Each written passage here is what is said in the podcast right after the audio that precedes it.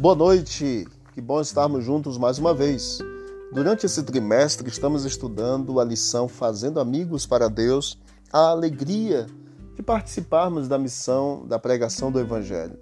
Esta semana, do dia 25 em diante, estaremos estudando capacitação do Espírito para testemunhar.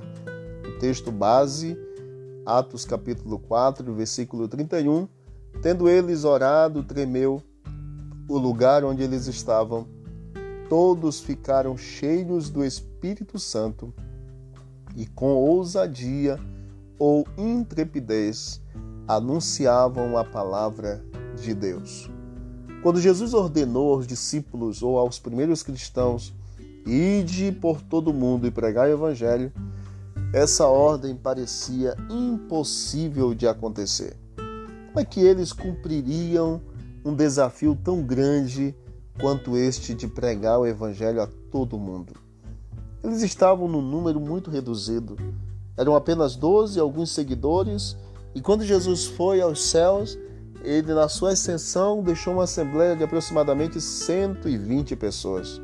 Os recursos eram limitados, homens e mulheres eram, em grande medida, um grupo de cristãos incultos mas eles tinham um Deus extraordinário que os capacitaria para o cumprimento dessa missão de forma extraordinária.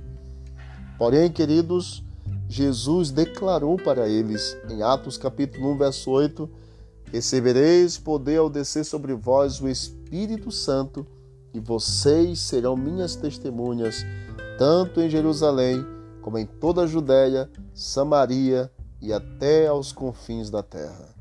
O Espírito Santo é o único que pode dar poder para cumprirmos com a missão.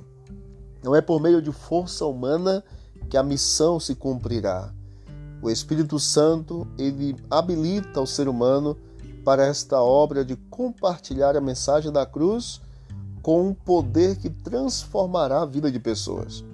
Ele tornou eficaz o testemunho daqueles homens que começaram a evangelização.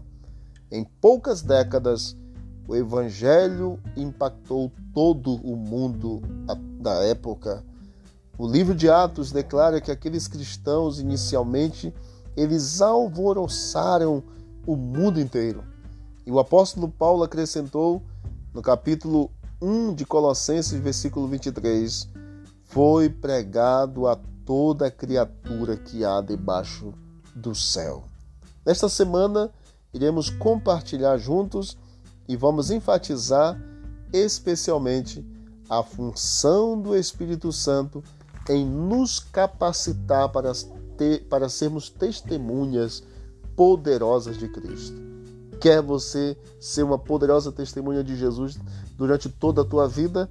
Não perca nenhum estudo desta semana e vá até o nosso canal no Spotify, canal Bíblia em Ação, e fique por dentro de muitos mais conteúdos. Deus te abençoe Vamos que vamos para o alto e avante pelo poder de Deus, em nome de Jesus. Um abraço.